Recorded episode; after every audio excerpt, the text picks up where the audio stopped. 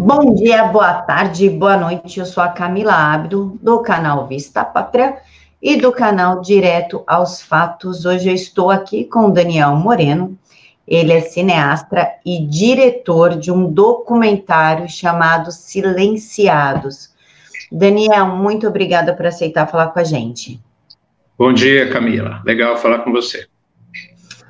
Daniel, antes da gente começar, você me permite colocar o trailer do documentário, só para o pessoal entender do que a gente vai falar? Sim, Camila, fica à vontade. Vamos assistir o trailer, sim. Imagine o seguinte: nunca mais você vai acariciar os cabelos do seu filho enquanto você estiver vivo.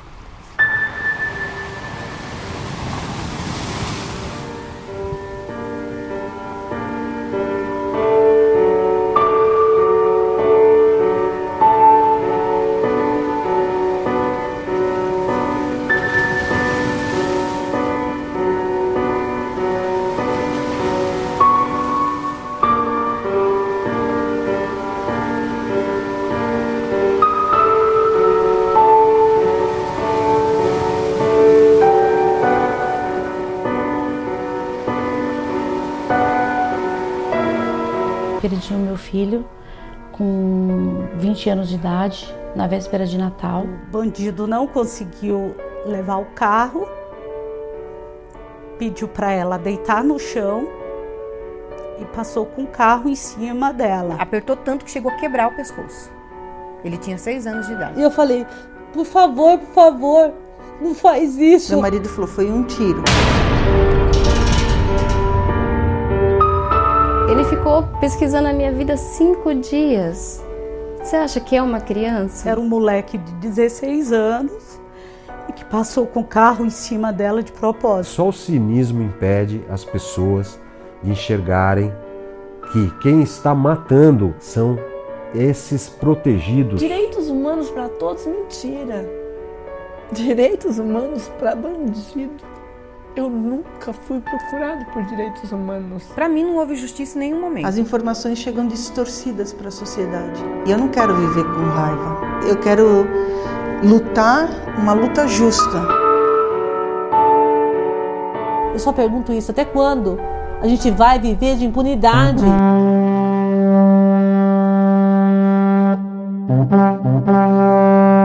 Mais fácil você morrer no Brasil do que no Iraque.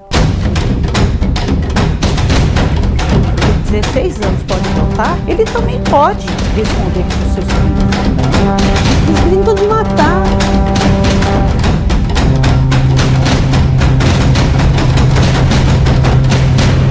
Isso não é vingança. Que vingança que pode trazer o meu filho de volta? Vou perdoar a pessoa que matou meu filho. Não existe isso.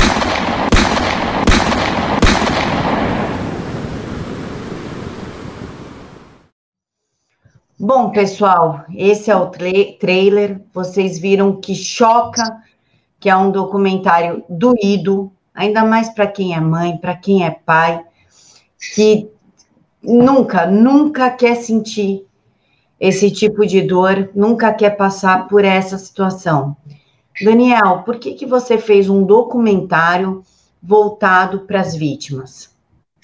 Então, Camila, é, como, achei, como você sabe, como as pessoas sabem em geral, é, no Brasil você não tem muito essa tradição no cinema, principalmente no cinema, né, falando especificamente de cinema, é, de mostrar esse personagem, vamos chamar de personagem, né, que é o parente da, da vítima de, de, de, do crime violento. Você não tem isso, né?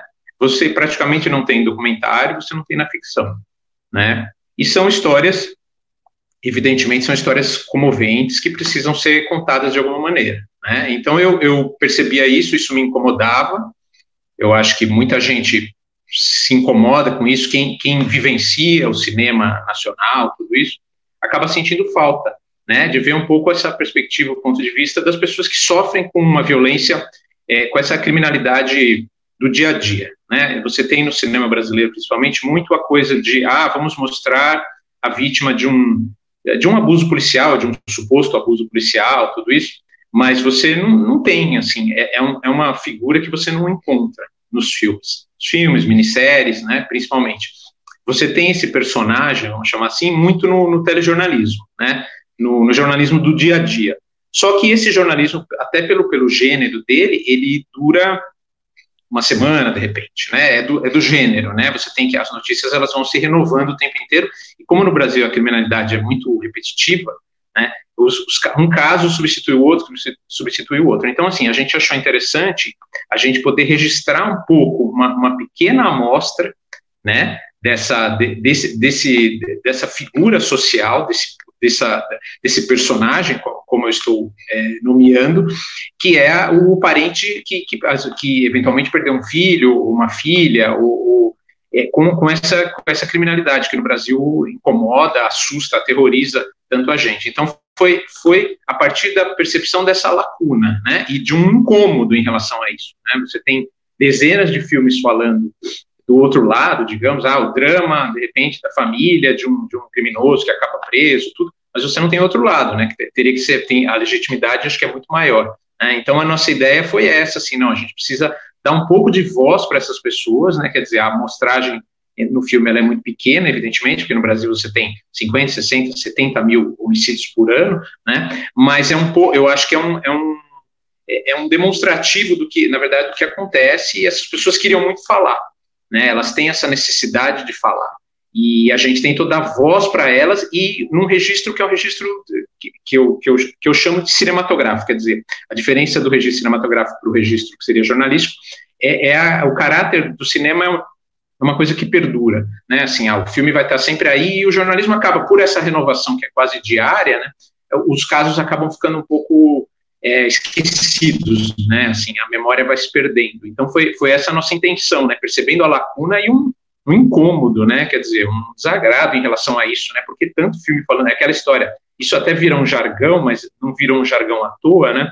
É, o cinema brasileiro gosta muito de bandido, né? E não, e não liga muito para a vítima. Então a gente, a partir dessa percepção, a gente quis fazer um, um filme, dar voz para essas pessoas. Né? Daniel, como é que foi selecionada as mães e os pais que participaram? Então, Camila, é o seguinte, como, como eu falei, são, são muitos casos, os casos são centenas, são milhares de casos, né? Então, assim, o que, o que aconteceu? É, eu comecei a me sensibilizar por algum, por, de repente, um ou dois casos específicos, né? É, limitado geograficamente pela, pela região de São Paulo, que a gente não teria no projeto condição de, de filmar em outros estados, então a gente pensou, não, a gente e São Paulo é uma cidade extremamente violenta, com, com muitos casos como esse. Aí eu, eu, fui a uma mãe, eu fui a duas mães, na verdade, e o que, que acontece?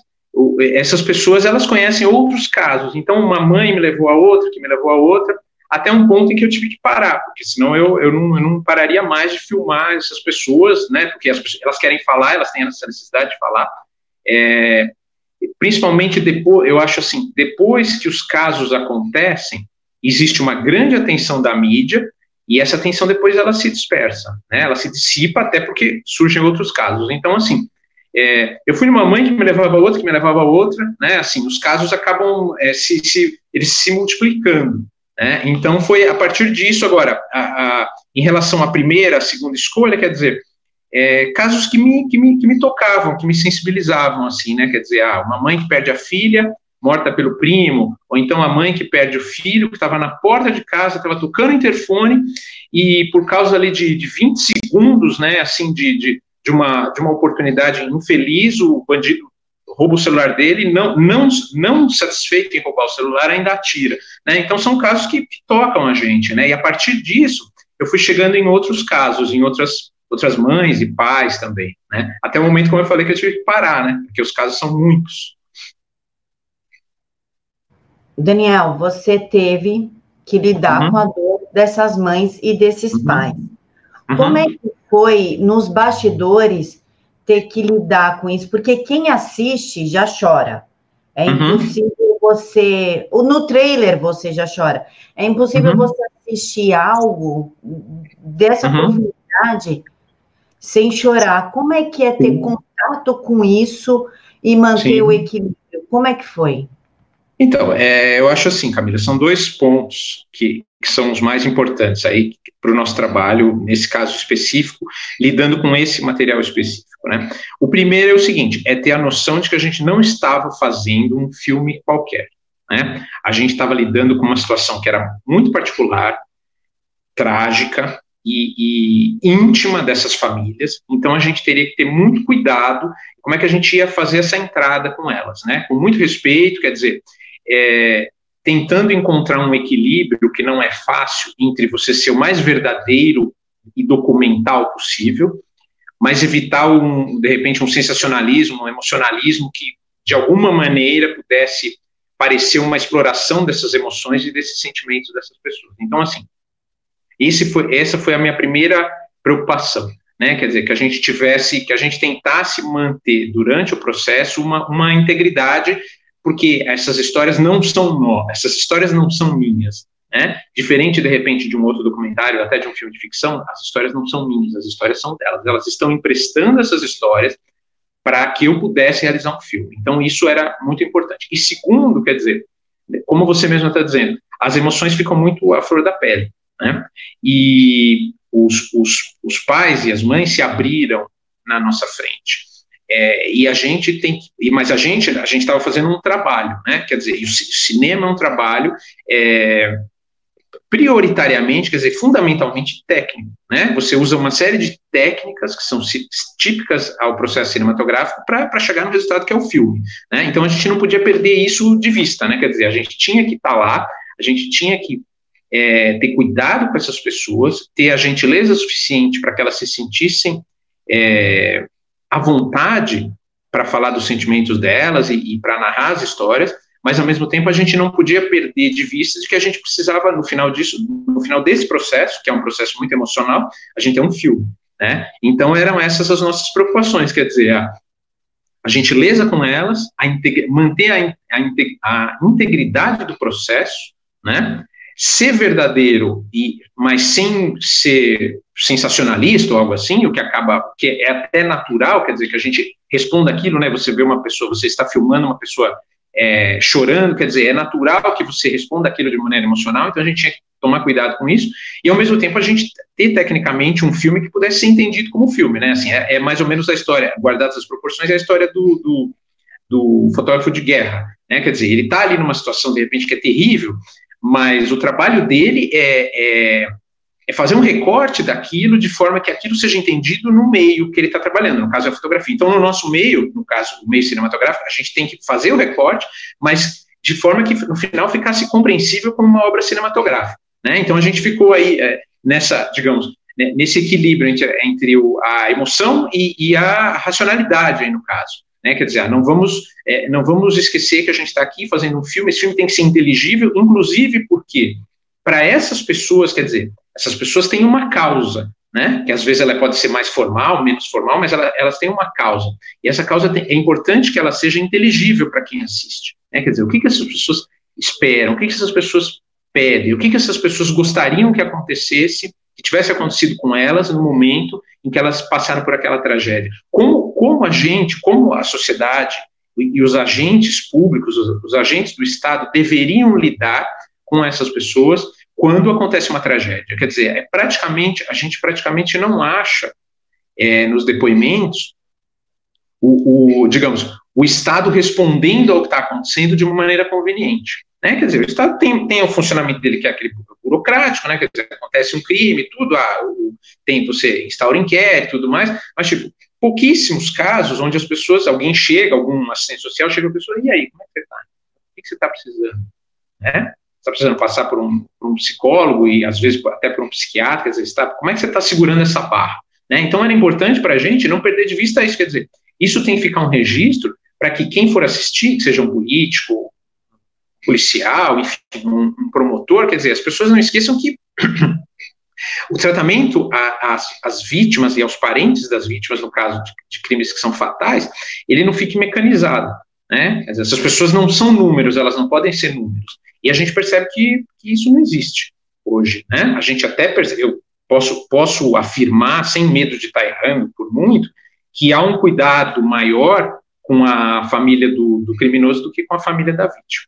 Né? Então, essa era a nossa ideia, dizer, juntar tudo isso e no final ter um filme que as pessoas pudessem assistir e entender aquilo. né? Assim, ser tocadas, porque eu acredito no cinema como eu, eu acho que a emoção não é uma coisa ruim, né? Sim, acho que, mas é, entender o que, que essas pessoas precisam, entender de repente como é que a gente pode reagir melhor quando essas coisas é, dentro do possível. É muito difícil você reagir bem a um crime, né? Seja com quem for, mas de uma maneira mais é, eficiente para as pessoas que são as vítimas, né? Elas elas deveriam ser a prioridade quando acontece alguma coisa assim. E elas não são a prioridade.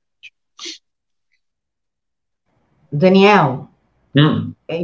dois casos do, do documentário uhum. me marcou profundamente, que é o caso do menino Nicolas, de seis uhum. anos. Sim.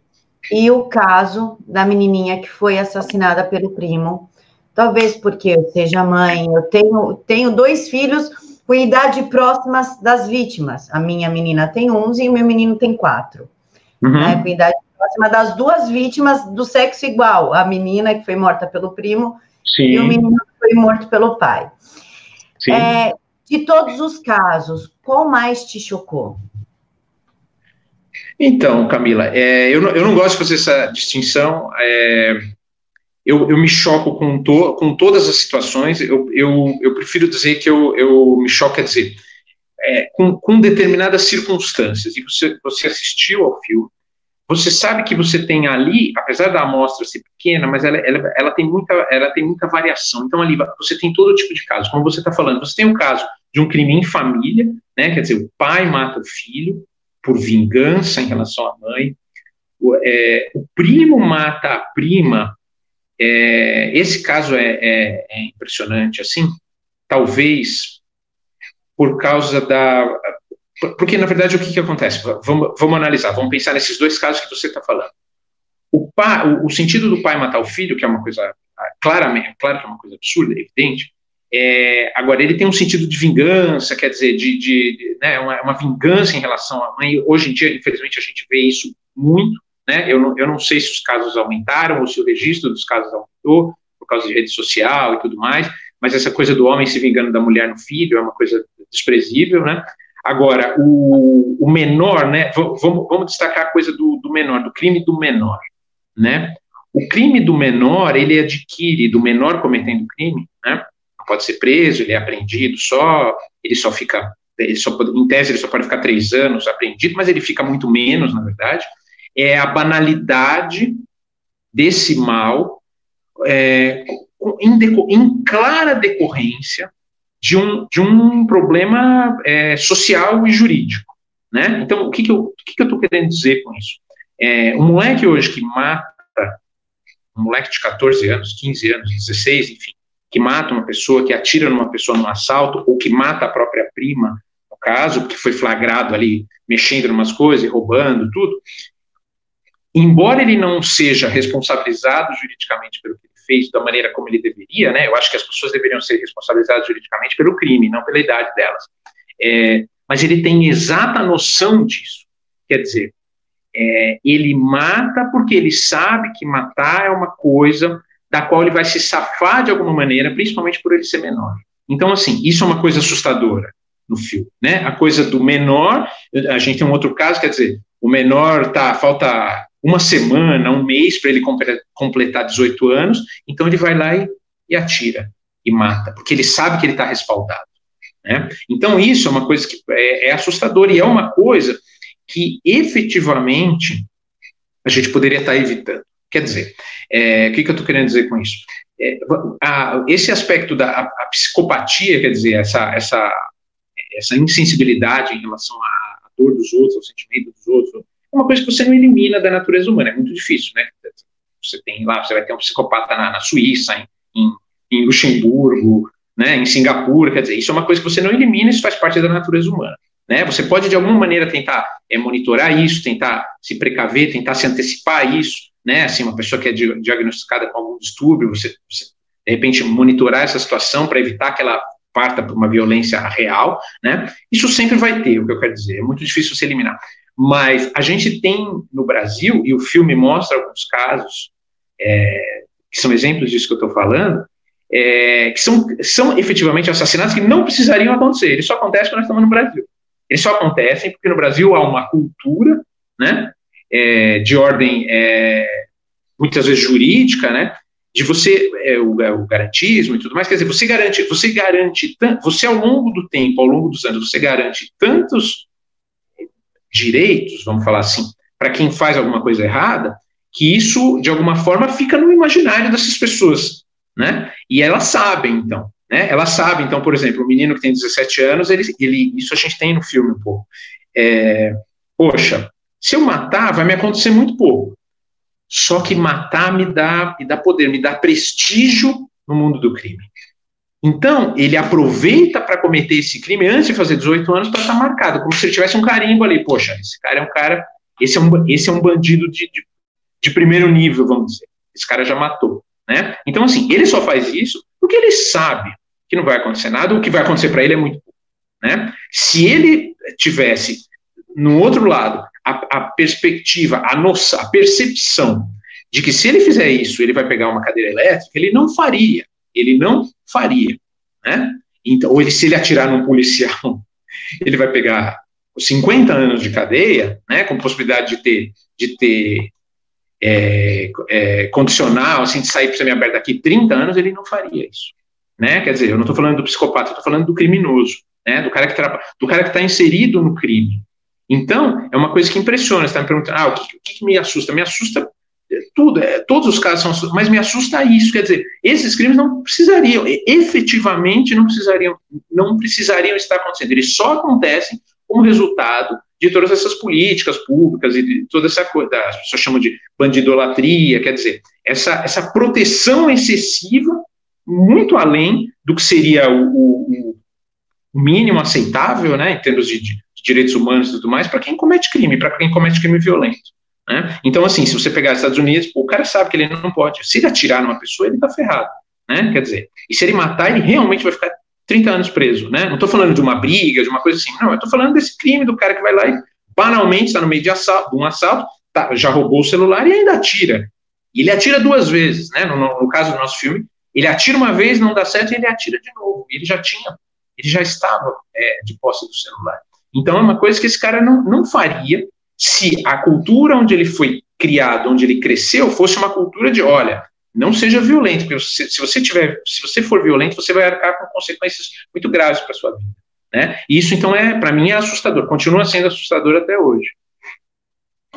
Daniel, é, eu tive contato duas, três vezes com a mãe do Tiago e também é um caso que marca porque você sente a dor dela. A primeira Sim. vez manifestação, eu abracei ela. Na segunda, eu olhei ela, já comecei a chorar. E para não piorar a situação dela, eu preferi me afastar. Sim. Porque com o relato da, da mãe do Tiago, a já gente tinha o contato com a dor da mãe e com a impunidade do Estado. Porque o menino, o assassino do Tiago, já tinha uma ficha corrida antes do crime e mal cumpriu pena. Né? E a mãe sofre hoje a perda do seu filho. O Tiago era noivo, estava montando o casamento dele, tinha toda uma vida pela frente. Como é que foi lidar com a, a experiência do contato real da impunidade? Como é que foi essa sensação? Então, é, eu, eu, eu acho assim, é, é, a percepção que a gente tem, né, quer dizer, essa é uma percepção que não é, não é privilégio meu, quer dizer, qualquer pessoa que esteja minimamente informada, tudo vai ter essa percepção, mas quando você, você lida com os casos, quer dizer, quando você sai do que seria o, o número, a estatística, você pega casos específicos, como você está falando, quando você olha no, no rosto dessa mãe, a coisa muda um pouco de figura, né, então, assim, a questão da, da impunidade no Brasil, e praticamente praticamente todos os casos que a gente tem no filme são casos onde a, impunidade é um, é um signo, ela está lá, né? Quer dizer, em maior ou menor, em menor escala, mas ela está lá. Ninguém, ninguém esteve livre desse, desse fantasma da impunidade. Ele está lá em cada um em um grau diferente, mas ele está lá. Né? Então, ou, ou em, em, duas, digamos, em duas maneiras, ou na impunidade que é absoluta, né? Que eu considero o menor de idade, quer dizer, a impunidade é praticamente absoluta né, o cara não responde.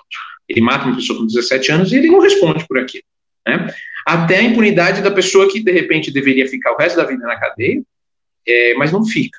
Né? Assim, tem uma série de atenuantes e daqui, de repente, em 10 anos ou 15 no máximo, ele está na rua de novo e está tendo a vida dele.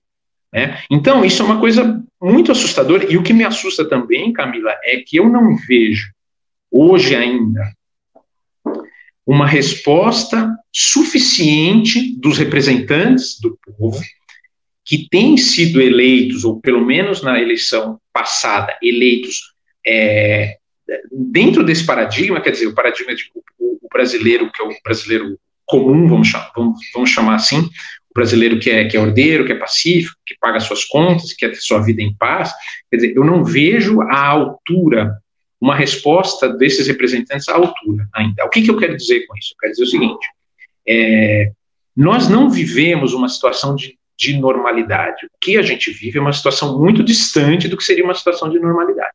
Então você não pode ter, é, como reação a isso, e eu falo dos políticos e dos políticos eleitos, principalmente, uma reação do tipo, ah, as coisas estão normais, assim, o, o país está caminhando, né?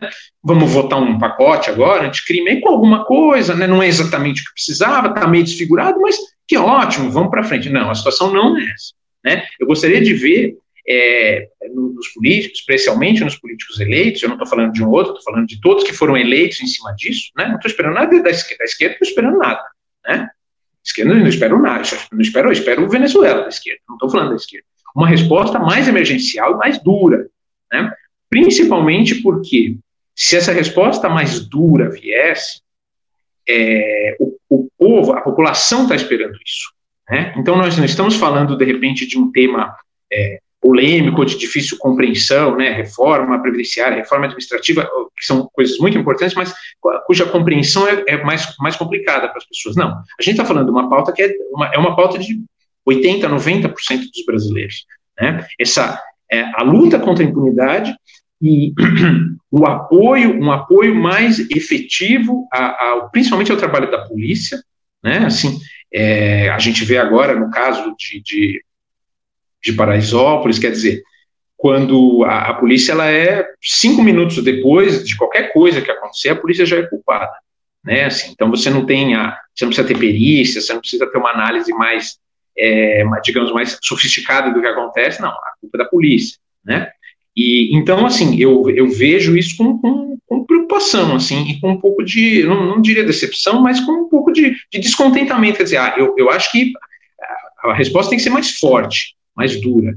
Né? Assim, ah, os problemas a gente já conhece, a gente já conhecia, a gente conhecia no passado, a gente conhecia há cinco anos, quando eu fiz o filme a gente já conhecia, a gente precisa de uma resposta mais dura, né? Uma, um, essas pessoas precisam disso, né? Tanto as pessoas que são é, que já passaram por isso, como o restante da sociedade que quer viver com um pouco mais de, segurança, um pouco mais de paz, e hoje em dia a gente não consegue. Então, eu acho, é, vou reiterar isso, é, a segurança pública, e quer dizer, você confrontar esse, hoje em dia o que você tem, essa, a violência criminosa como regra, deveria ser a primeira prioridade no país. Não existe nenhum país do mundo, é, independente dos, dos, indicadores econômicos, que conseguiu, a longo prazo, ter é, prosperidade, ter desenvolvimento, se o, o respeito ao direito natural das pessoas, quer dizer, o que, é o direito natural? O direito de não ser assassinado,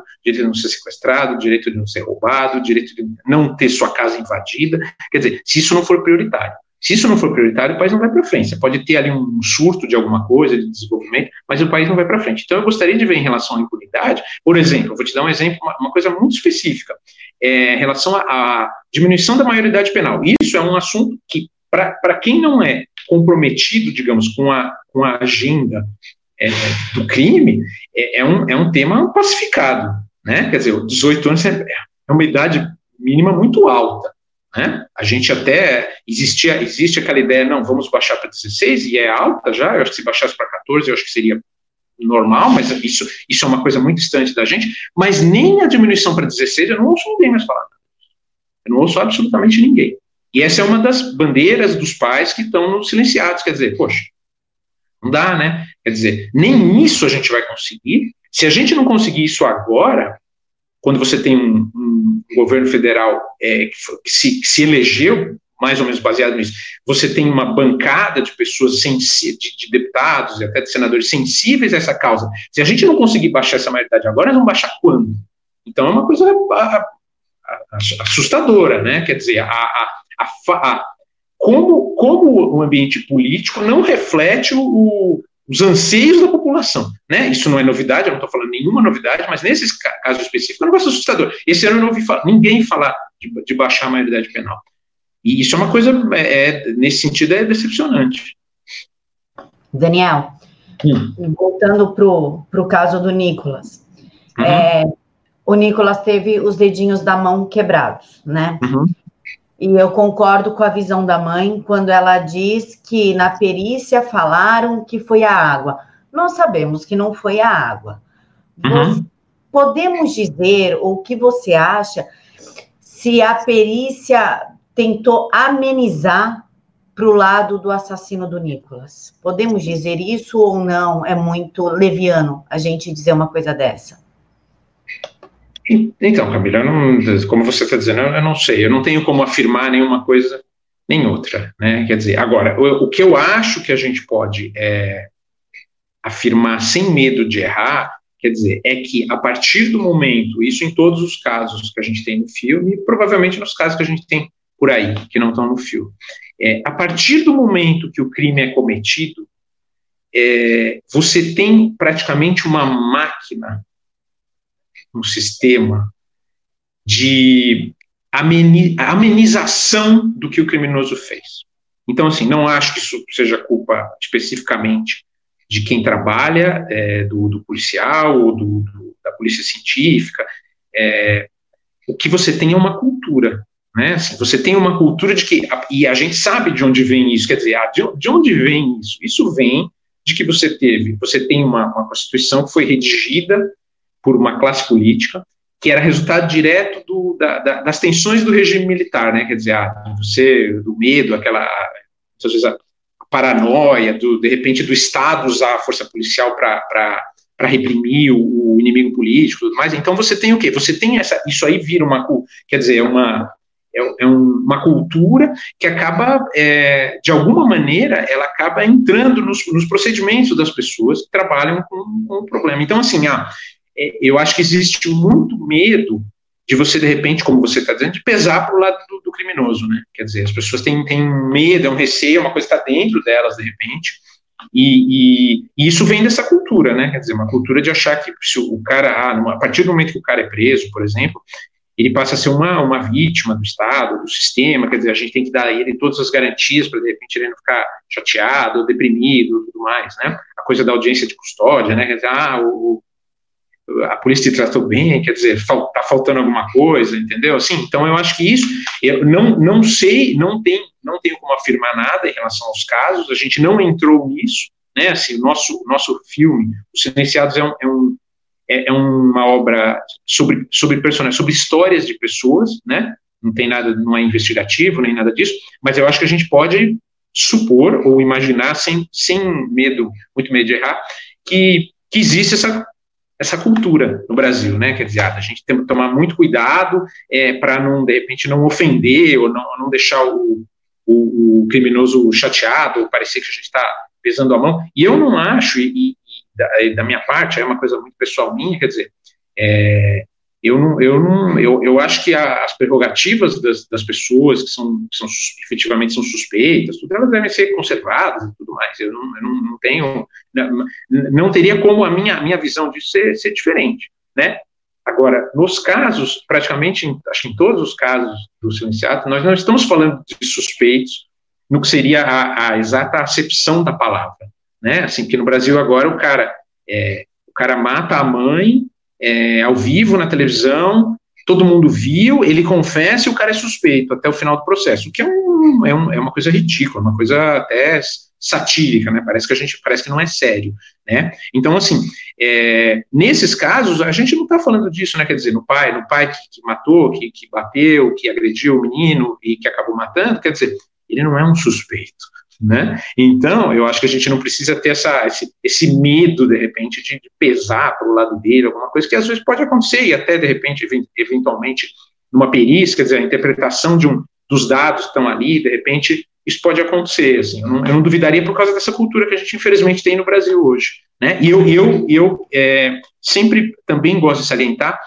a, a questão do crime violento, né? Quer dizer, eu não estou falando de, do cara que pegou, está errado também, evidentemente, é, ah, o cara roubou lá um litro de leite, saiu correndo, não, nós estamos falando de, de criminosos violentos, né? Que eu acho que o, o problema é sempre a violência, né?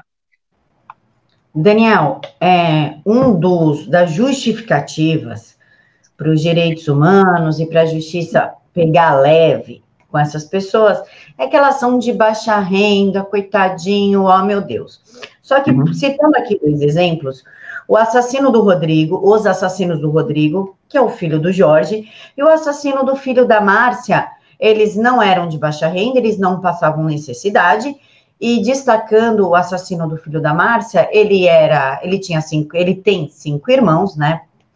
É, todos trabalham, todos estudam. A mãe foi muito clara, a mãe do assassino foi muito clara ao falar que nunca faltou nada para esse menino. Então, essa justificativa cai. Os assassinos do, do filho do Jorge, o Rodrigo, eles faziam faculdade, eles trabalhavam, então cai também por terra essa história da, da vítima ser uma coitadinha. Como se justifica, então, essas pessoas que não passaram necessidade cometerem um ato tão brutal com alguém que elas não conhecem? Então, Camila, acho que como você está bem observando aí, né, é, eu acho que são alguns, alguns, alguns pontos aí que a gente pode, pode colocar em evidência. O primeiro é a gente precisa se livrar, da, é, isso, é, isso é uma armadilha, da, a gente sabe que são a gente sabe que isso é uma armadilha da esquerda, né? A esquerda ela vai, ela vai tentar enxergar qualquer situação é, de uma perspectiva marxista, né? Quer dizer, ah, quem é o opressor, quem é o oprimido aí nessa situação e vamos ficar do lado do, do oprimido, né? E evidente que isso não, não esse modelo não, não serve, né? Assim, a, a realidade é muito mais é muito mais matizada, ela tem muito mais detalhes do que isso. Então, acho que cada caso tem que ser analisado de uma, de, de uma maneira particular. É, não podemos aceitar essa, essa, esse pretexto de violência como, é, como uma resposta ao, ao, ao, ao, social, né? quer dizer, a problemas sociais. Não porque os problemas sociais não existem. Eles existem. É evidente que eles existem. Né? Quer dizer, eu, eu vejo a violência, e isso, isso é uma coisa importante, é, como uma linguagem. A violência é uma linguagem. Né? Então, se você pega uma criança é, e, e, a linguagem que ela aprende desde pequena é a linguagem da violência, é, é, é, um idioma que ela vai falar quando ela crescer. Né? Então, assim, é evidente que isso tem um, um, é, tem um peso nas situações. Porém, isso, em nenhuma circunstância, pode ser usado como pretexto pra, para o, o, o cometimento do crime. Né? Então, assim, a gente não pode aceitar isso. Esse é um jogo da esquerda e a gente tem que falar: não, você nada dá o direito a alguém de assassinar uma pessoa. Nada. Né? Então, nós não vamos discutir. Essa discussão não está em pauta, entendeu? Assim, a gente não vai discutir isso. Não obstante, quer dizer, você tem, você citou alguns casos, o filme tem alguns casos, e a gente tem no dia a dia do noticiário, a gente vê isso o tempo inteiro, né? A gente tem quantos homens aí estão matando ex-mulher e, e, e, não, tem, não tem nada social, é, claro, né? não, não existe o elemento social clássico envolvido, né? Assim, ah, não, o cara, o cara é uma vítima da, da miséria e tudo mais, não, não, tem isso. Não é, é é, muito claro que não é isso. E os silenciados, ele traz um, um, um dado ali que é muito interessante, né? E que eu acho que, na minha, na minha maneira de entender, de, deveria eliminar essa discussão, né? A gente, a gente teria que passar por um outro, por um outro ponto da discussão, por uma outra etapa da discussão, que é o seguinte: é, os indicadores sociais brasileiros, eles, agora, nos últimos três anos, a gente teve essa queda por causa do, do desastre da, da Dilma e tudo mais, que a gente conhece muito bem, mas antes disso, quer dizer, e por fatores que não, a gente sabe que não são fatores é, políticos, né, são fatores externos, econômicos, quer dizer, você, te, você, teve uma alta de commodity, você teve o dólar caindo muito e tudo mais, o que, que você teve? Você teve uma melhora dos indicadores econômicos, uma melhora dos indicadores sociais, e ao mesmo tempo você teve um aumento na violência. Né? Então, isso já deveria é, encerrar essa discussão. Quer dizer, o, o, brasileiro ficou, em tese, o brasileiro durante aí uma década, é, ele ficou mais rico, ele teve mais oportunidades, digamos assim, e a violência também aumentou. Então, quer dizer, a violência não está, ao menos a relação não é direta, Né? Você não pode dizer que a relação entre é, problema social e violência é direta. Não, ela não é direta. Né? É, é muito mais é, razoável a gente pensar, voltando ao que eu já falei, que essa cultura da impunidade, que essa cultura do, do, do, do coitadismo de quem pratica o crime, né? Assim, ah, o, o Estado brasileiro tem isso. Ele não se importa se uma pessoa morrer na fila de um hospital esperando um remédio. Mas se essa pessoa cometer um crime, ele passa a se importar muito com ela. Né? Então, assim, esse é o problema, claramente. E você observa isso também, Camila, se a gente, de uns, de uns dois anos para cá, pelo menos, isso tem sido um. um é, eu acho que tem sido uma constante quando você ouve. Eu não fiz isso nos silenciados, porque eu acho que os bandidos já falam demais, não era isso que eu não queria ouvi-los, né? Mas eles falam muito isso, você percebe assim, ah, fulano, eu atirei porque fulano reagiu, por exemplo, né? Então, quer dizer, isso não, não tem inocência, não tem ingenuidade nenhuma nisso. Eles aprenderam esse discurso, né? A esquerda é responsável por esse discurso, a imprensa, a grande imprensa, a grande mídia é responsável pela disseminação desse discurso, e, e, e eu fico muito, é, eu fico muito irritado, eu fico extremamente irritado é, com os jornalistas que cobrem, às vezes, é, a página policial, o crime e tudo mais, quando acontece alguma coisa e eles, quando acontece um crime, atira, o bandido atira e mata a pessoa, e eles estão sempre falando, é, fulano reagiu, entendeu? Isso não importa, eu não quero saber disso. É evidente que se uma pessoa está sendo atacada, uma das possibilidades que ela tem é reagir, né? Quer dizer, é humano isso, é natural que a pessoa reaja de alguma maneira. E a gente sabe que muitas vezes elas não reagem. Uma das entrevistadas, a Marisa, fala no filme, é, que é uma coisa curiosa e, e terrível também, se a gente pensar, que é o seguinte: a gente já está vivendo um momento na criminalidade brasileira onde, se você não reagir, o bandido pode eventualmente ficar ofendido também, porque ele vê aquilo como um sinal de arrogância da vítima. Tá? Então hoje você tem isso. Ah, se você reagir, ele aparentemente tem um pretexto para atirar. Mas se você não reagir, quer dizer, se você demonstrar algum desdém pelo objeto que ele está roubando, ele pode se sentir ofendido. Isso, na cabeça dele, isso vai ser também uma, um pretexto para ele atirar. Né? Então, quer dizer, a gente está numa situação que eu, eu não vejo como possa ser pior do que isso. Né? A gente passou uma situação em que, ó, vamos lá, Camila, só para a gente pensar. Antigamente você tinha o quê? O cara roubava e ia embora. Né? Pegava o que ele precisava e ia embora. Aí a gente passou por uma situação, que é a situação anterior, praticamente, que a gente está vivendo hoje, em que o cara rouba, mas atira também. Quer dizer, ele roubou, ele conseguiu o que ele queria, mas ele vai lá e atira. E nós estamos chegando num ponto em que o bandido, e a gente tem casos como esse aí, é só a gente acompanhar o noticiário, o cara nem rouba, ele só atira e vai embora. Né? Assim, de repente, como nesse caso da Marisa, quer dizer, ah, o cara fica ofendido, pô, você não, esse celular não é nada para você, você vai me entregar ele assim, e o cara vai lá e atira não tem como a gente ver isso como, como uma situação normal. A gente precisa, a gente vive uma situação de emergência, né? E a gente precisaria encarar e, e responder isso de uma forma emergencial também. Daniel, voltando na mãe do Tiago, ela fala uma coisa muito emblemática. Uhum. Ela explica que ela segurou o braço do bandido e, como resposta, ele atirou no Tiago, que não tinha nada a ver com a situação. Uhum. Não foi o Tiago que reagiu foi a mãe. E ela fala o seguinte: eles se acham deuses, eles se acham os intocáveis. Como é que você analisa essa frase do bandido hoje se achar um cara intocável, se achar um cara supremo? Então, eu acho, é, Camila, eu acho assim, é, isso, não, isso não aconteceu à toa, né? Quer dizer, a gente, a gente não chegou a essa situação à toa. E no caso da Juraci, é uma percepção que ela tem, na verdade, ela sabe disso.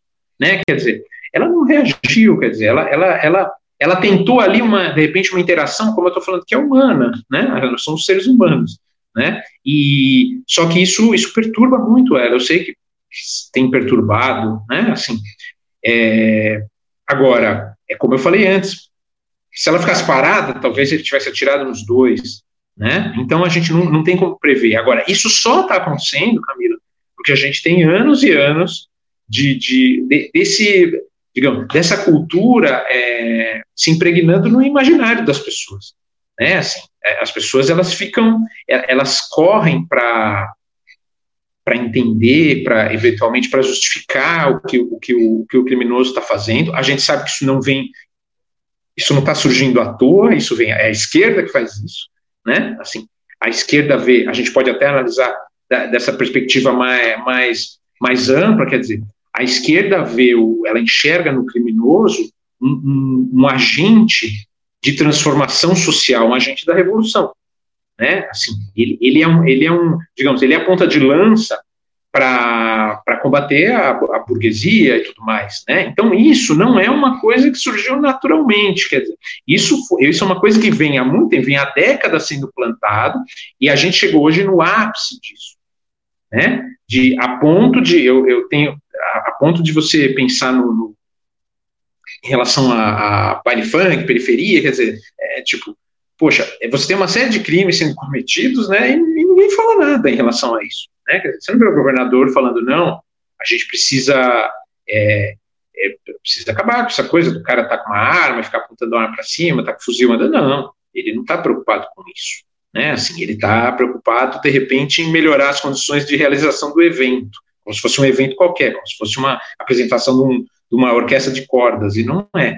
Né? Então, eu acho que essa cultura foi uma coisa que cresceu principalmente no ambiente, é, no ambiente universitário, né? ela tem como origem essa visão da esquerda, essa, esse, o marxismo que impregna o pensamento, a maneira de entender o mundo e tudo mais. Muito esquerdista vê, e esquerdista que eu digo, ah, professor universitário, é, agentes do, do, direito também, lógico, a gente sabe disso, né? É, vê esse, o criminoso como, como um agente de transformação social, né, como um soldado da revolução social contra a burguesia, né, e agora, é, que eles, que essas pessoas tenham essa visão, eu acho, eu acho até natural, é o que eu falo, eu não, eu não espero nada dessa gente, né? O que a gente, o que a gente precisa ter é uma resposta que seja mais, mais dura. E eu não estou falando uma resposta dura, de resposta violenta, não. Mas é uma, uma, uma, uma, posição firme, quer dizer, não, nós não vamos mais aceitar isso. Né? Assim, a gente não tem como aceitar e a gente precisa resolver isso.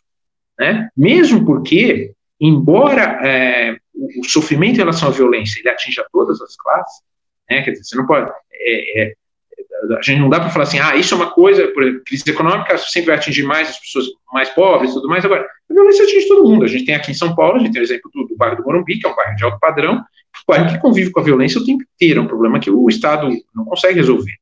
Né? Então, assim, apesar, apesar disso, é natural a gente pensar que as pessoas mais pobres, mais vulneráveis, elas vão estar mais sujeitas a, a sofrer essa violência, né? Então eu falo, ah, um, um, exemplo assim banal, mas que eu acho que é uma situação muito, muito séria e que, que, eu, e que a gente teria que sensibilizar mais com isso, quer dizer, a, pessoa que sai lá, sai da casa dela, ela está num bairro pobre e ela tem que sair, tem que andar duas horas de ônibus, três horas de ônibus, quatro horas da manhã, às vezes para ir num ponto de ônibus, aquela pessoa está sujeita à violência o tempo inteiro, né?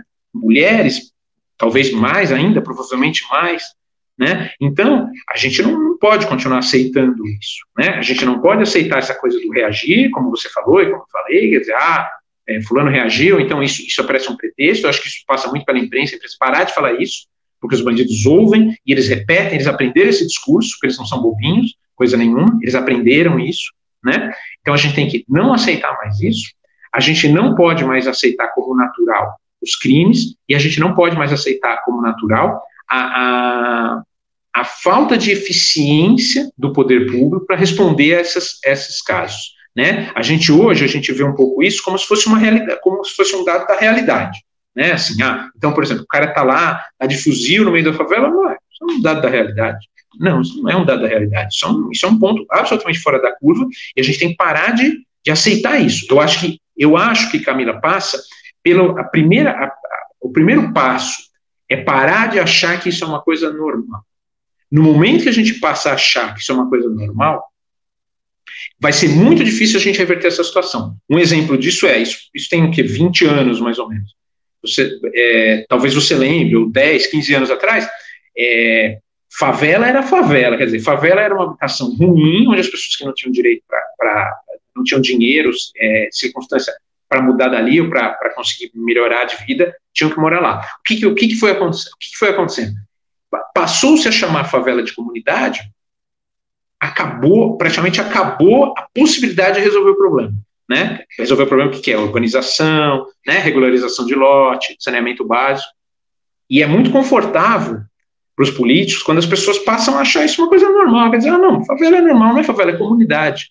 Né? Então, em relação à criminalidade, é a mesma coisa, a gente não pode ter isso mais, né? Isso, quanto mais as pessoas entenderem como normal o que está acontecendo, mais distante a gente fica de um ponto a gente, onde a gente consiga reverter essa situação. E eu não, eu jamais vou aceitar que 50 mil homicídios por ano seja uma coisa normal. Não tem como a gente aceitar. A gente não tem como aceitar que isso aconteceu, acho que há 15 dias atrás.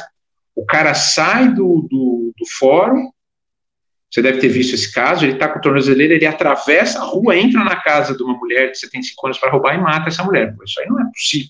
Que a gente olhe isso e fala, não, isso é normal. Né? Então, acho que a percep... tem pelo menos a percepção tem que mudar. A percepção é uma coisa que a gente pode mudar hoje. Né? Assim, a, a transformação mesmo jurídica, ela, ela demanda mais tempo e tudo mais, é mais complicado, mas a percepção tem que mudar. Se a gente mudar a percepção, a gente fica menos distante de, de confrontar o problema e, e, pelo menos minorar. Eu não acho que o problema vai, vai desaparecer, é evidente que ele não vai, mas a gente está tolerando demais, né? A, nosso nível de tolerância está muito alto. Daniel, nós temos uma frase do Lula que foi trazida à tona logo depois que ele saiu da prisão, que na qual ele fala o seguinte: ah, o cara só quer roubar lá o celular para poder pagar sua cervejinha, para isso, para. E a gente sabe que no ato de roubar o celular, uma menina, um menino que nem começou a, a vida ainda, leva um tiro na cabeça. Nós também temos um vídeo muito emblemático dos direitos humanos de um cara que estuprou, torturou e matou uma moça, e na sala lá que ele estava sendo é, investigado pela polícia, sendo questionado entre os direitos humanos, que oferece água gelada, oferece balinha e fala para ele: você fala que você estava sob efeito de droga. Aí o cara, não, mas eu não estava, mas você vai falar isso. E vocês chamaram essas ONGs, essas entidades, incluindo a Igreja Católica no Brasil e diversas entidades de defesa dos direitos humanos, que são contra a diminuição da maioridade penal. Elas não aceitaram falar. Qual foi a justificativa?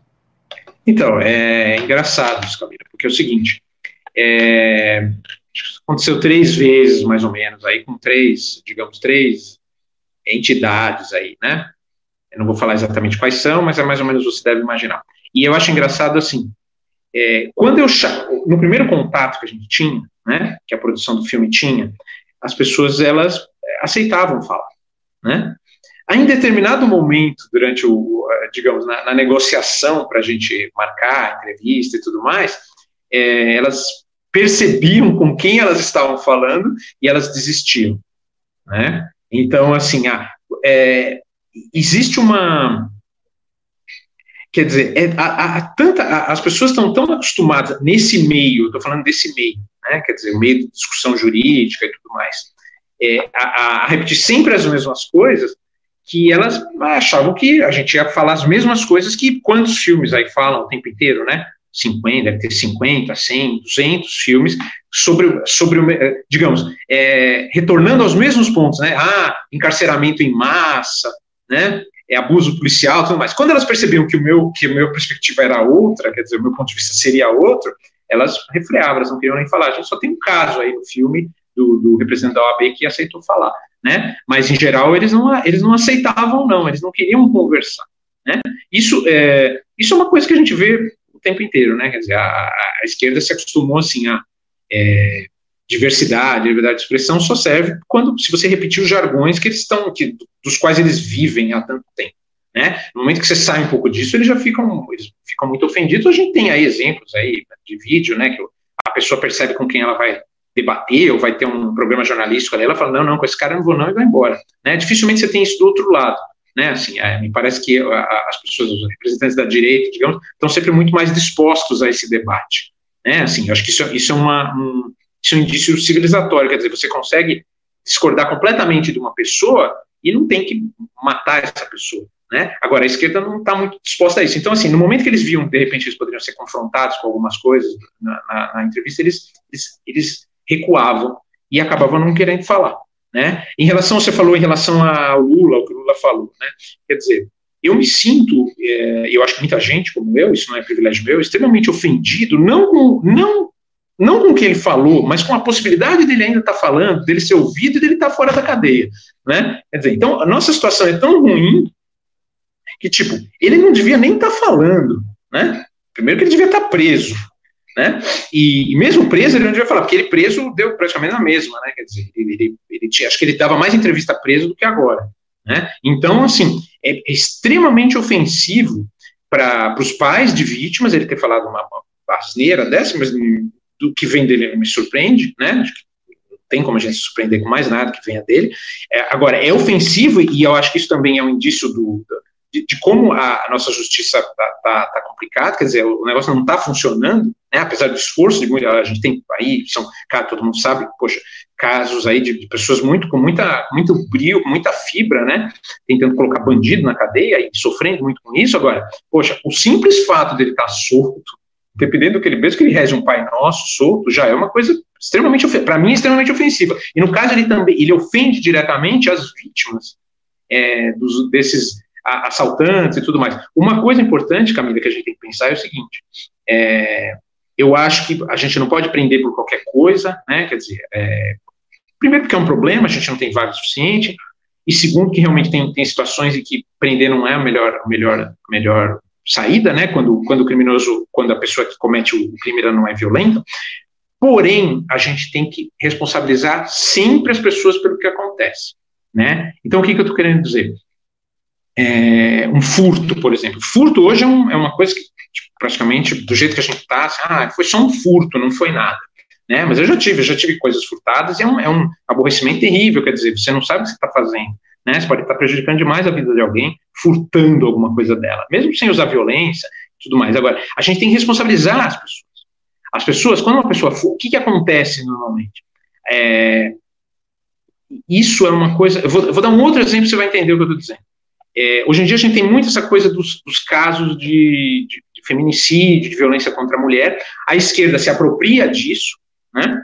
É aquela coisa, ah, a culpa não é do cara, a culpa é do machismo, a culpa são todos os homens, não o homem cometeu a coisa, quer dizer, eu tô, eu tô, eu tô em casa, tô quieto, não fiz mal nenhum, mas a culpa é minha, né? A culpa não é do cara que cometeu o crime. Só que assim, o que que acontece, e que a imprensa não percebe isso, é, às vezes não percebe porque é burra mesmo, porque as pessoas são burras, ou às vezes não percebe porque não quer perceber, né?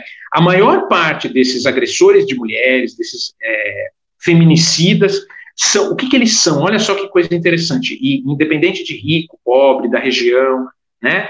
Eles são reincidentes. Então, o que, que eu quero dizer? É, se você não coíbe a violência no primeiro passo que ela dá, a tendência não é o cara é, abandonar a violência. A tendência é o cara subir na violência. Né? Então, assim, o cara que começa furtando, depois ele rouba sem, sem violência, sem arma, depois ele, ele vai lá e compra uma arma, em algum momento ele vai matar uma pessoa. Quer dizer, ele não sai disso e fala, nossa, eu furtei, agora eu roubei sem arma, agora eu vou aprender a tocar violino. Porra, não é isso que acontece. Né? Assim, então, no caso dos feminicídios, você tem caras que, são, que têm um histórico de violência, que muitas vezes não deviam nem estar soltos. Né? E, e, a imprensa não, não, percebe isso, ou não sublinha isso. Eu acho que é importante a gente sublinhar isso. Existe uma a tendência da violência é uma escalada para cima. Né? Assim, então, a gente tem que cortar no começo, quer dizer, um garoto vai lá 15 anos e comete e, e toma um celular, faz a correria dele, toma um celular, ele tem que ser responsabilizado por isso. Né? Eu não acho que ele tem que ser preso, por exemplo, mas ele tem que ser responsabilizado, ele tem que, ele tem que perceber as consequências daquilo e ficar muito claro para ele que a próxima vez que ele fizer, é cana. Né? Aí ele realmente está tá encrencado. Né? É a coisa da, dos americanos, quer dizer, ah, tipo, ah, você faz um negócio uma vez, complica, mas se fizer a segunda, já era. Né? E a terceira é strikeout, né? Acabou, entendeu? Acabou, você vai ser um presidiário o resto da tua vida. Né? E no Brasil a gente não tem isso. Então, quer dizer, a gente tem que também observar que a violência é uma escalada. Né? Assim, a pessoa começa pequeno e vai. Normalmente, eu acho que via de regra é isso, são raras as exceções, ela começa pequeno na violência, ela vai subir. A tendência dela é subir. Ela percebe, não, não aconteceu nada comigo, eu vou mais, vou mais além. Depois que ela mata, por exemplo, depois que ela mata um, né? Quer dizer, ela já quebrou o limite que ela, que ela eventualmente poderia ter, né? Então a gente tem que cuidar disso. E, quanto mais cedo a gente coíbe isso, eu acho que menor a chance da pessoa ir, ir, é, ir continuar nessa escalada, né? Daniel, você falou do do Dr. Martin, do diretor dos direitos humanos da OAB, e essa seria a minha próxima pergunta. A OAB aceitou receber vocês e o Dr. Martin, ele falou coisas sem desrespeitar o seu entrevistado, mas coisas estarrecedoras, do tipo, a família é, tem que pagar para o bandido estar tá na cadeia, porque nós que sustentamos eles nas, na, nas cadeias, porque também é responsável pela recuperação dessa pessoa. Ah, o cara que cometeu esse crime, ó, coitadinho, é uma vítima da sociedade, ele está à margem da sociedade. Nós sabemos que isso não é verdade. E ele também culpa a polícia pela violência. Ele fala a polícia do Brasil é letal, não se a polícia do Brasil mata mais que a polícia americana, querendo comparar a cultura americana e a punição, Sim. a justiça americana com a do Brasil. Não tem comparação. E para ajudar, nós temos ainda a audiência de custódia, que protege e defende o criminoso. Como é que você analisa essas falas de um diretor dos direitos humanos, um componente da OAB, com a audiência de custódia? Então, é, eu, eu, acho o seguinte, Camila, é, em relação à questão, vamos lá, são três, são três coisas aí, três coisas importantes, né? Em relação à polícia, é o que você está dizendo, é, não tem como você comparar, né, assim, mesma coisa que dizer, ah, no Brasil tem muito preso. Não, no Brasil não tem muito preso, né? Se mais de 90% dos homicídios não são, são jamais esclarecidos, né, quer dizer, então você tem aí, na verdade, muita gente comete crime solta, não só solta, a gente nem tem ideia quem elas são, né? Então, o problema do Brasil não é que o Brasil prende demais, não, o problema do Brasil é que acontece muito crime, né, assim, em decorrência, e aí uma parcela dessas pessoas acaba presa em algum momento.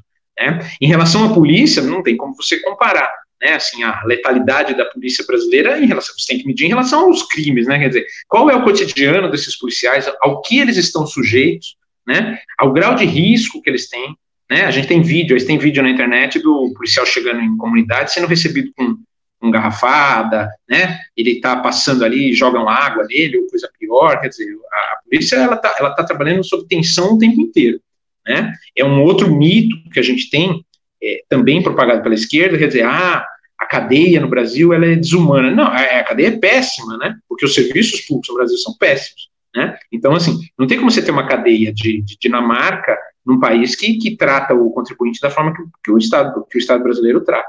Né? Então, assim, em relação a você, a, ao primeiro ponto que você falou, e aí a gente fala da audiência de custódia, é, que a gente conversa, eu converso isso com o Martinho documentário, é, que é uma questão que eu coloco para ele. Eu acho extremamente injusto, né? É, e, e, acho até acho até ofensivo você imaginar que, que é o que a gente tem no Brasil hoje, quer dizer, o cara comete o crime, ele vai lá e mata, assassina uma pessoa, como a gente tem lá nos silenciados 11 casos ali de, de, de assassinatos, né, de homicídios, patrocínio ou homicídio. Aí o que, que você tem? No momento que ele comete o crime, o contribuinte que não cometeu o crime, o que o que envolve a vítima do crime, o parente da vítima do crime, ele é obrigado a, a cuidar do bem-estar do criminoso, e não só isso, Camila, ele é obrigado a arrumar uma profissão. Eu acho, eu acho esse argumento muito engraçado. Né? O cara comete o crime, ele vai preso. Aí é o seguinte: aí o Estado fala para a vítima assim: olha, cara, agora você vai ter que arrumar uma profissão para ele. Porque se você não arrumar uma profissão para ele, ele vai sair e ele vai cometer um crime de novo. Poxa, não é possível, não tem como a gente levar a sério Né? É uma distorção terrível. Né? Eu acho que os, os, os criminosos, o que, que, eles tinham que ter? Eles tinham que ter garantido a, a, o, que, que é o mínimo da dignidade ali, a comida, o local para dormir. Agora, tudo que não é isso, eles tinham que pagar. Tá? E não é só isso, Camila. É, que isso é uma coisa que tem nos Estados Unidos e no Brasil a gente não tem essa, essa cultura, não tem esse, esse hábito, que é o cara responder no criminal e responder também no civil. Quer dizer, o cara foi lá e matou alguém, ele vai responder no criminal. O Estado, a demanda do Estado, tudo mais. Mas ele vai ter que indenizar a vítima também. Tá? Isso, isso é uma coisa importante, né? E é uma coisa que no Brasil a gente não pensa. Né? É o mínimo, né? Quer dizer, ou mesmo em outros casos que não seja assassinato, o cara roubou o carro, roubou o carro de um cara, foi lá, arrebentou o carro. Tá aqui, o carro devolveu, a polícia recuperou, ele tem que pagar esse prejuízo. Isso teria, teria que ser o mínimo, era a primeira coisa que teria que acontecer, e no Brasil não acontece. Então, no Brasil, você, tipo, criminoso faz o crime, no momento que ele comete o crime, a pessoa que não cometeu o crime, a pessoa que está honesta, que está trabalhando, está pagando a, a, a carga a absurda carga tributária que a gente tem no Brasil, ela tem que garantir que ele aprenda uma profissão, porque senão ele vai cometer o crime de novo. Isso é piada, isso não, é, não dá para ser sério. Não tem como a gente achar que é sério. E a audiência de custódia que você está falando, eu acho que é o, aí, aí foi assim, é, digamos, a gente chegou ao estado da arte da coisa, né? Assim, é, o, o que o cara cometeu o crime e aí você tem um, aparato para ele dizer como é, como é que ele está sendo tratado depois que ele cometeu o crime, né? Assim, ah, se ele como você falou, se ele precisa de alguma coisa, se ele quer água, se o policial de repente, sei lá, riu dele, né? Assim, se ele foi humilhado, é, pô, tá tudo errado, né, Camila? Não é possível, não tem como a gente, não tem como a gente é, continuar. Eu, eu insisto nessa tecla a primeira forma da gente, a, a, melhor maneira da gente começar a mudar isso é não entender isso mais como uma coisa normal, né? Assim, isso vai de tudo, inclusive da, da soltura do Lula, quer dizer, não tem como a gente achar isso uma coisa normal, né? A gente tem que achar, não, nós estamos, no, no, nós estamos vivendo em absoluta normalidade, né? Talvez a partir daí a gente consiga criar, porque a gente sabe, principalmente no Brasil, é, e hoje, inclusive, que a classe política é bastante reativa, né? Assim, se a gente simplesmente deixar, a gente não sabe onde a coisa vai. Agora, se as pessoas cobrarem, se as pessoas insistirem, se as pessoas forem realmente forem chatas nas coisas, a classe política, de alguma forma, em algum momento, ela vai reagir na direção que a gente precisa, que a gente prefere. Né? Então, a, a audiência custódia, isso não sou eu que falo, né? isso são pessoas que são, são operadores do direito, falam, quer dizer, a, o desânimo, às vezes, do policial. No, no, Brasil, a gente, a gente desestimula o policial, a gente, ó, a gente, a gente quer do, a gente quer três coisas do policial, e principalmente do, não só mais o policial militar, acho que é, que é o cara que está na ponta ali, né? O cara que está o tempo inteiro. A gente liga, quando dá alguma coisa errada, a gente liga para a PM, né? Então é o cara que está ali, é o primeiro, é a primeira, é a primeira linha de combate quando alguma coisa errada está acontecendo. Então, assim, a gente quer, a gente não paga ele muito bem, a gente sabe. O, o é, a retaguarda que ele tem, que a família dele tem, se acontecer alguma coisa errada, não é das melhores, a gente sabe disso, né? Ele é, dependendo de onde ele mora, ele é um párea social, ele não pode mostrar que ele é policial, senão ele morre.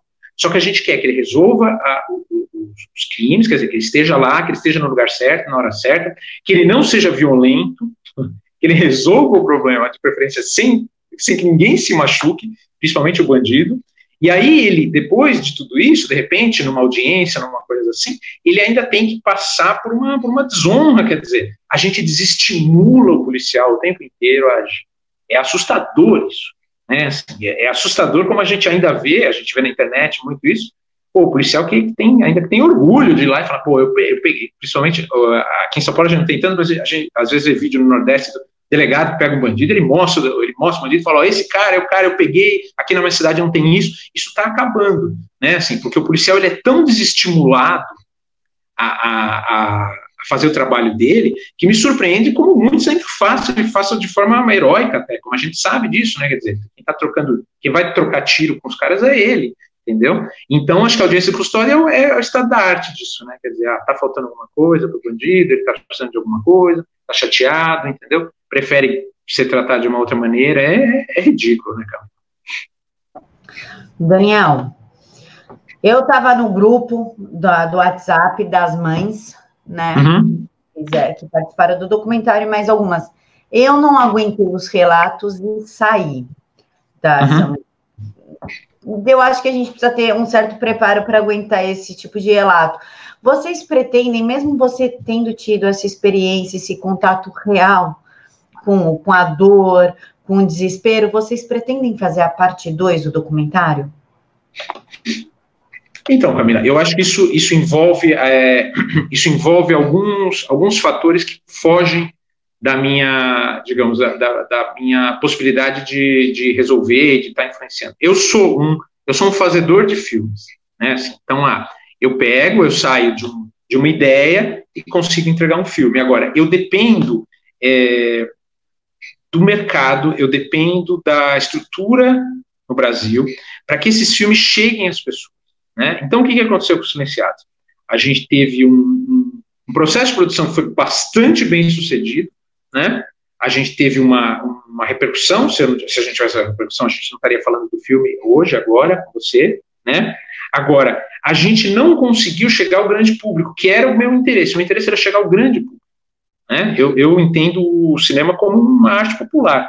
Né? Eu, eu, quero, eu quero atingir o maior número possível de pessoas. E, eu, e a gente não conseguiu fazer isso por alguns motivos. Então, assim, a gente queria fazer, continuar com silenciados, a gente queria fazer um, um, um silenciado só com, com, famílias de policiais que perderam os seus, os seus parentes policiais, né, em ação. A gente queria fazer isso também, mas para isso eu preciso de um, eu preciso que o mercado de alguma maneira assimile o, o, o filme, o trabalho que eu faço. E isso hoje em dia não, acontece por uma série de motivos, né? E como eu estou dizendo, eu, eu não tenho controle sobre isso, né? Eu queria os silenciados num, num, num circuito, eu queria os silenciados numa televisão aberta, eu queria tudo isso. Mas, mas isso hoje em dia é muito difícil, né? Assim, isso, isso não é um problema só meu, eu, isso não é um privilégio meu, né? Eu, eu, eu não uso, eu não gosto, Camila, de, do discurso é, de vitimização do, do, do, produtor de cinema, cineasta, não me sinto bem com não me sinto à vontade com isso, nunca usei isso antes, poderia ter usado antes,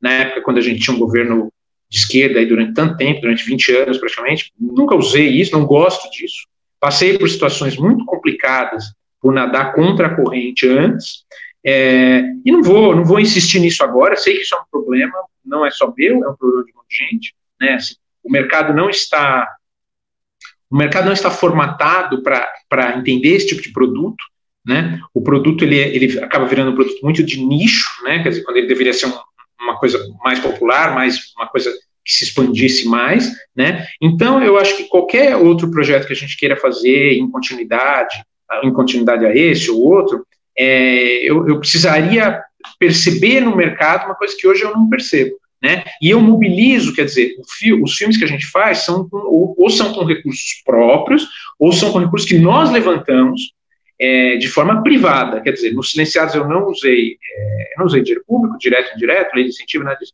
Não usei financiamento coletivo, né? É uma coisa que a gente produziu por conta própria, tá? Então, eu preciso, é, para uma empreitada dessa, novamente, eu preciso ter mais segurança que eu vou conseguir chegar no circuito de alguma maneira, inclusive para dar uma resposta para as pessoas que trabalham comigo, para minha equipe, tudo mais. Né, assim, essas pessoas elas são sócias do, do, do, filme de alguma maneira, né? Elas trabalham, elas trabalharam muito, elas trabalham bastante, elas se dedicam muito e, e elas são profissionais. Eu preciso dar uma resposta diferente para elas em termos, em termos financeiros mesmo.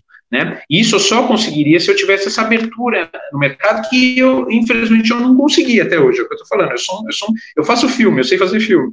Tá? É, depois desse, depois de silenciado, fiz um, dirigi um outro documentário que eu não produzi, mas dirigi um, co-dirigi um documentário com um amigo meu, tudo mais, né? Quer dizer, continuo em atividade, mas eu acho que o mercado precisa sinalizar alguma coisa diferente, que hoje eu não vejo essa sinalização, não vejo perspectiva dessa sinalização. Você tem filmes que estão chegando, é, longe de eu ser o único, tem um monte de gente fazendo filmes com essa, digamos, que reflitam um pouco esses valores é, do brasileiro, né, que ficaram um pouco esquecidos durante muito tempo, só que é uma coisa muito de nicho ainda, né, assim, muito pequeno o alcance de todos esses filmes, inclusive do meu e, e dos outros, né, e eu gostaria de, de ver o mercado é, se abrir um pouco mais, para a gente poder pensar em alguma coisa nesse sentido, aí para o futuro.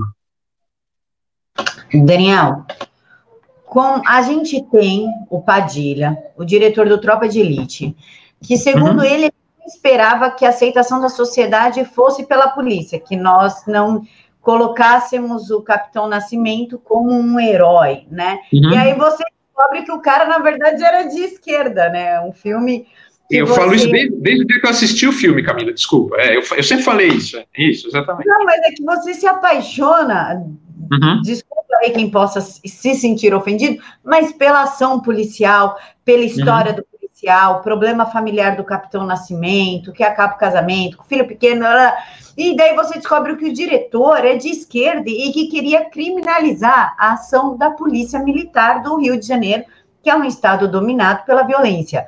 Você é um diretor da direita.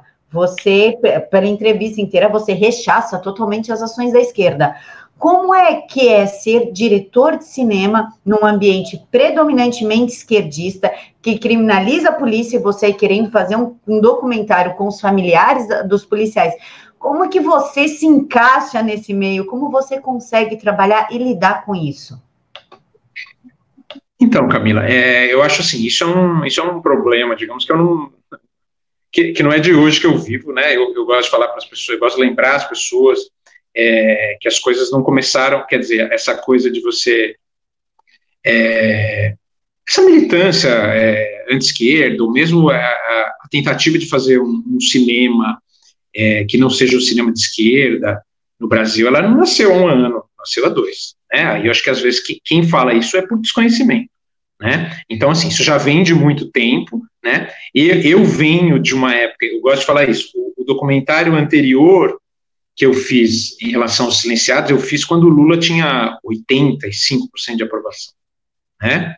É, não tinha rede social para me ajudar, eu não tinha, eu não tinha network nenhuma, dizer, passei apertos por causa disso, né? É, então, assim, isso é uma coisa que eu convivo, e como eu, outras pessoas, eu não sou o único caso, não, há bastante tempo, né? Assim, no meu caso específico, é, é o seguinte, é, eu demorei para formular algumas coisas, quer dizer, eu sabia que as coisas, eu não aceitava algumas coisas que eu via no, no cinema brasileiro, desde a época da faculdade, né, eu fiz faculdade de cinema, mas eu não, não sabia formular aqui, né, eu não sabia, eu sabia que estava errado, não concordava com as coisas que eu via, mas, é, e eu, e não só eu, é, algumas pessoas, quer dizer, você ficava meio à margem daquilo, né, mas eu tinha uma visão um pouco ingênua, né, é, eu achava que eu podia entrar naquilo e, de repente mudar de alguma forma né? O que é o que é ingenuidade, né? Você não, você não muda um, um esquema que é um esquema é, que seja distorcido ou você não muda ele por dentro. Isso não, não existe, né? Então, assim, eu demorei para perceber, demorei para formular as coisas na minha cabeça, né? Agora, é, eu acho que todo mundo que não é de esquerda, na verdade, o que você tem, né? No, no cinema na indústria cinematográfica de modo geral, e não é só no Brasil, não, né? Quer dizer, você tem isso praticamente no mundo inteiro, né? Porque hoje a indústria de cinema, ela é, uma, ela é hoje, diferente de há 40, 50 anos atrás, hoje a indústria de cinema é uma, ela é toda, é, digamos, ela é forjada no ambiente universitário, que é um ambiente dominado pela esquerda. Né? Então você tem isso o tempo inteiro, não é só no Brasil. No Brasil as coisas, as coisas que são ruins, a gente brinca, né? No Brasil elas são sempre piores, né? Mas isso acontece praticamente no, praticamente no mundo inteiro. Né? É um ambiente dominado pelo pensamento de esquerda. Né? Então, assim, o que, que, você tem? Qualquer pessoa que saia disso, você tem duas possibilidades. Né? É, ou você sai da área, e eu vi muita gente saindo da área, né? não, não conseguindo, ou, ou, ou, você se cala. Né? Então, tem muita gente que, que, de repente não concorda, mas se cala, porque você sabe que se falar alguma coisa está fora. Né? Então, isso foi sempre complicado. Isso, isso foi complicado para mim durante muito tempo, continua sendo complicado. Eu, eu sempre tive a, a noção, isso desde a época da faculdade, percebendo a, a, o ambiente, é, sem formular da maneira como hoje eu formulo. Né? Quer dizer, eu comecei a fazer muito cedo. Eu fiz o meu primeiro curso com 18 anos. Eu não sabia nada, não sabia nada de cinema, não sabia nada da vida, não sabia nada política, não sabia nada, coisa nenhuma, né? Então, assim, eu demorei para formular. Hoje eu entendo a situação de uma forma mais clara. É, mas na época eu percebi que aquilo, poxa, que aquela profissão não era uma profissão a ser exercida da maneira como eu imaginava. Então eu pensei, poxa, eu não posso depender disso é, financeiramente, vou, vou, tentar não depender disso financeiramente, né? E, mas vou, vou, vou manter de alguma maneira a, a coisa da arte viva dentro de mim. Na verdade, o cinema é uma, é uma arte, né? O cinema não é um veículo é, ideológico, no veículo de propaganda, o cinema é, é, essencialmente uma arte, é né, uma forma de expressão. Né, é, uma, é uma maneira de você entender, você compreender a realidade através de um meio.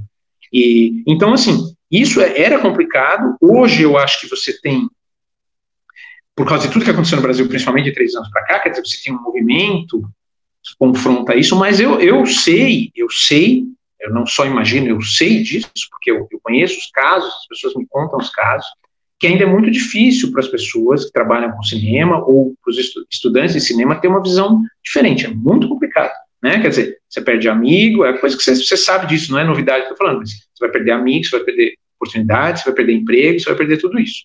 Né? Então, eu não sei se, é, se, se hoje é compatível para uma pessoa começar uma, de repente, começar uma carreira em cinema tendo, não sendo um cara, não sendo militante ou não aceitando a, a, a questão da, da, essa visão da esquerda da realidade. Né? Eu não sou um cara que eu, eu não, saio por aí aderindo às coisas, não, não é a minha personalidade não é assim, eu não sou assim, eu não me acho é, participando de movimento nenhum, eu sou um cara que gosta da independência, de poder falar o que eu quiser a hora que eu quiser, né? Eu brinco que eu só sou, a única coisa que eu realmente sou é São Paulino, aí, aí, não, tem, aí não tem jeito.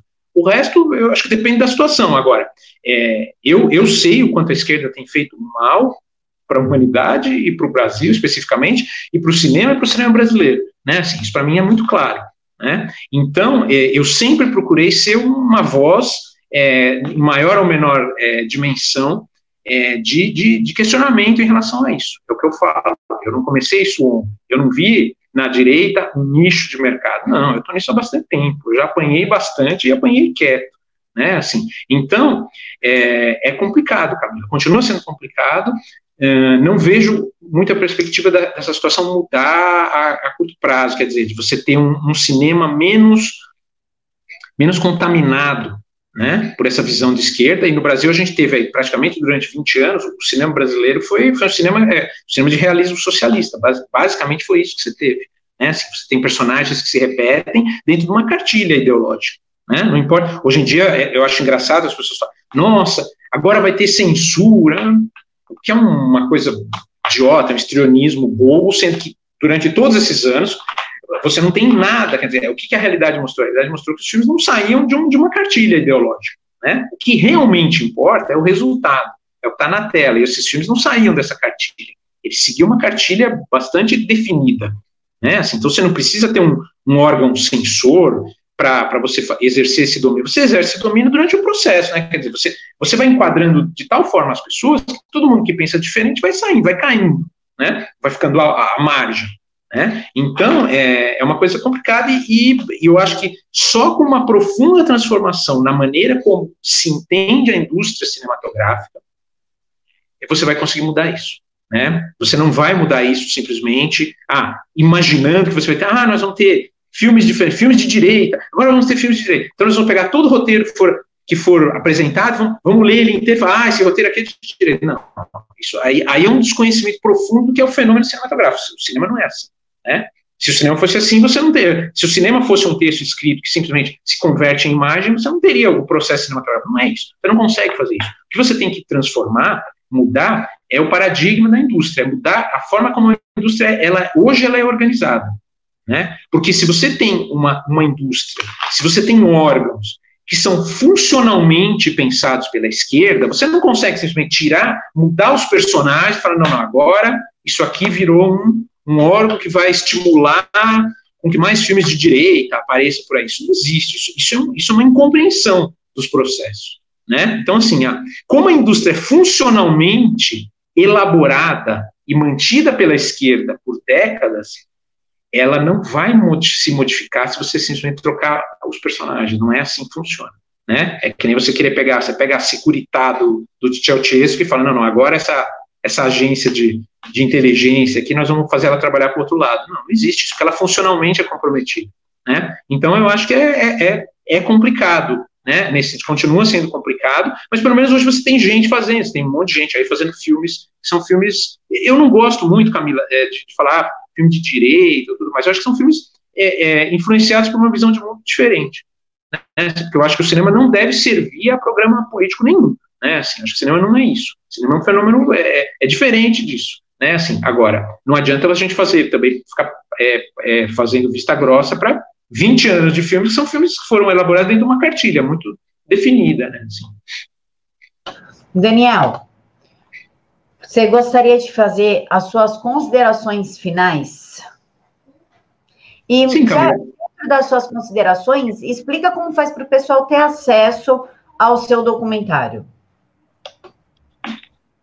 Tá certo. É, então, Camila, eu, eu agradeço, é, eu fico muito feliz quando as pessoas lembram dos silenciados, né, assim, é, já faz já faz dois anos aí, mais ou menos. É, é bom a gente poder falar, explicar algumas coisas. O, o filme, neste momento, é, ele não está em nenhuma plataforma, mas ele está disponível para quem quiser fazer sessão em qualquer lugar, pode fazer. É só falar, é só é, me procurar, vai lá no, no silenciados.net, silenciados.net, é, manda um e-mail, a gente, a gente cede uma. É, deixa eu ver se é esse mesmo endereço ainda. A gente cede a cópia do filme para a pessoa passar, é, é, de graça. A gente só quer que seja uma sessão é, pública, né? E o que, que acontece? É, a gente está aberto a, a propostas de, de, colocar o filme em, em, plataforma, em DVD e tudo mais. A única coisa que eu quero, que aí é uma coisa minha, é uma, é uma exigência minha como realizador, é que o filme tenha a, o espaço e a divulgação que ele merece. Tá? Porque não adianta eu ir lá, fazer um contrato com alguma distribuidora e a distribuidora engavetar o filme, deixar o filme escondido. Isso já aconteceu comigo e eu, não, vou, eu não, não, estou disposto a fazer por isso de novo. Tá? Eu acho que o filme ele merece, e, e a, a, equipe que trabalhou comigo, né, quer dizer, a equipe que despendeu, despendeu seu tempo comigo e tudo mais, ela precisa dessa, da, da, dessa resposta, de uma, de uma distribuição que seja à altura do trabalho que elas fizeram. Né? A versão é, que eu gostaria que as pessoas assistissem é a versão inteira dos Silenciados, que são quatro partes, são quatro episódios, tá? São mais de, são mais de três horas de filme, que é a versão completa, integral, tá? Com trilha, son, com trilha musical, composta originalmente para o filme do princípio ao fim, quer dizer, é uma obra muito caprichada, tá? E eu gostaria que as pessoas tivessem acesso a essa, essa versão final, completa, tá? Agora, quem quiser passar, a gente tem uma versão menor, uma versão de longa-metragem, tem mais ou menos duas horas, e quiser fazer uma sessão na sua cidade, na sua igreja, é, em entidade, é só falar com a gente, é só procurar e a gente cede gratuitamente com, com, muito, com muita alegria, com muita satisfação. Daniel, muito obrigada por ter aceitado falar aqui com o canal Vista Pátria, com o canal Direto aos Fatos. Muito obrigada pelos seus relatos e por explicar como, como que é essa violência, né? Você teve contato com a violência real, você viu a vítima. Muito obrigada pelo seu trabalho. Pessoal, procura o Daniel para poder passar o documentário na sua igreja, na escola. Eu acho que é muito importante, assim como o Brasil Paralelo está passando dentro uhum. das escolas, passar também nas escolas para desde pequeno a gente ter contato com a violência machuca, a violência fere e fere a vida dos outros, né? Um ato meu tem uma repercussão na vida de outra pessoa e isso precisa ser conscientizado. Daniel, mais uma vez, muito obrigada. Pessoal, o canal tem apoia-se, é só clicar aqui. Eu vou deixar para vocês ou a página dos silenciados, o site dos silenciados, tudo aqui na caixa de informação. É só clicar ir atrás que vocês vão conseguir sim falar com o Daniel e reproduzir o documentário que é extremamente importante. Vamos dar um pouquinho de voz e espaço às vítimas. Pessoal, muito obrigada por assistirem até aqui. Fiquem todos com Deus. Mais uma vez, obrigada, Daniel.